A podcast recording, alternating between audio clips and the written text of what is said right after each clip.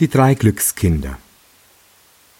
Ein Vater ließ einmal seine drei Söhne vor sich kommen und schenkte dem ersten einen Hahn, dem zweiten eine Sense, dem dritten eine Katze.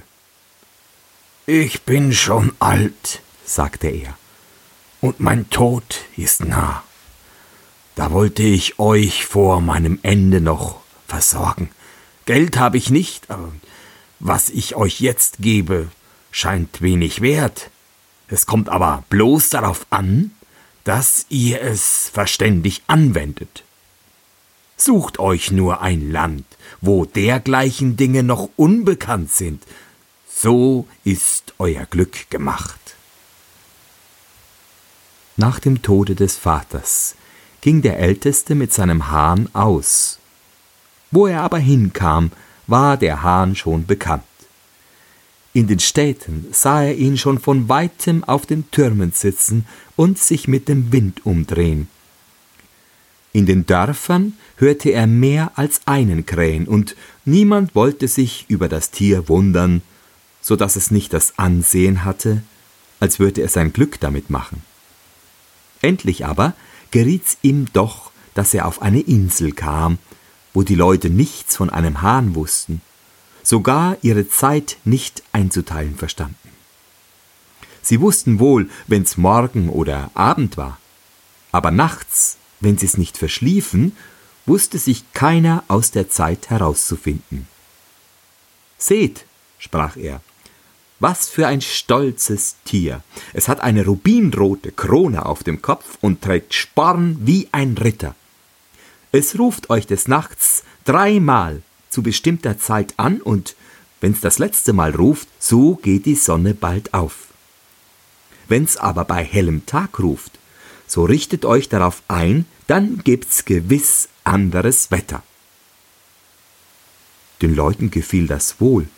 Sie schliefen eine ganze Nacht nicht und hörten mit großer Freude, wie der Hahn um zwei, vier und sechs Uhr laut und vernehmlich die Zeit abrief.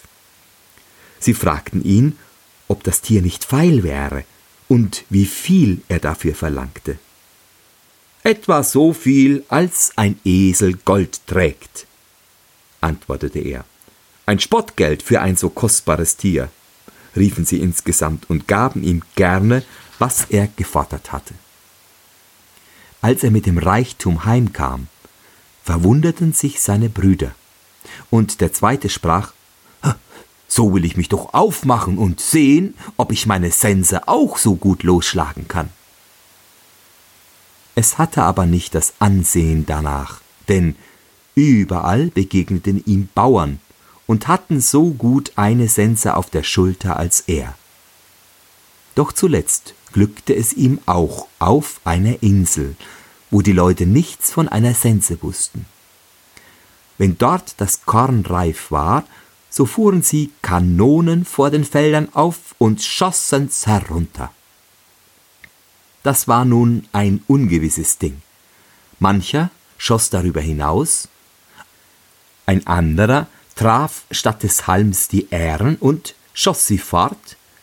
Dabei ging viel zu Grund, und obendrein gab's einen lästerlichen Lärm.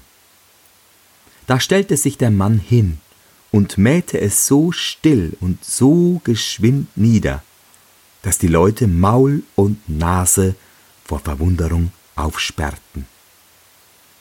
Sie waren willig, ihm dafür zu geben, was er verlangte, und er bekam ein Pferd, dem war Gold aufgeladen, so viel es tragen konnte. Nun wollte der dritte Bruder seine Katze auch an den rechten Mann bringen. Es ging ihm wie den andern, solange er auf dem festen Lande blieb, war nichts auszurichten. Es gab allerorten Katzen, und waren ihrer so viel, dass die neugeborenen Jungen meist im Wasser ersäuft wurden. Endlich ließ er sich auf eine Insel überschiffen, und es traf sich glücklicherweise, dass dort noch niemals eine gesehen war. und doch die Mäuse so überhand genommen hatten, dass sie auf den Tischen und Bänken tanzten. Der Hausherr mochte daheim sein oder nicht. Die Leute jammerten gewaltig über die Plage. Der König selbst wusste sich in seinem Schlosse nicht dagegen zu retten. In allen Ecken pfiffen Mäuse und zernagten, was sie mit ihren Zähnen nur packen konnten. Da fing nun die Katze ihre Jagd an und hatte bald ein paar Säle gereinigt, und die Leute baten den König, das Wundertier für sein Reich zu kaufen. Der König gab gerne, was gefordert wurde.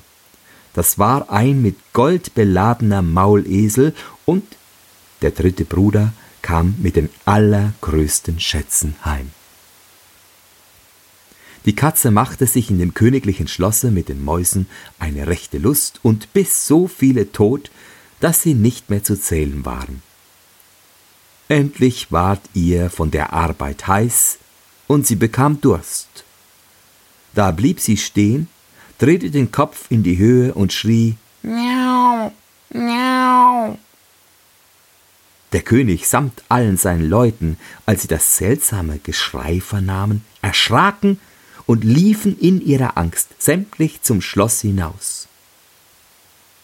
Unten hielt der König Rat, was zu tun das Beste wäre.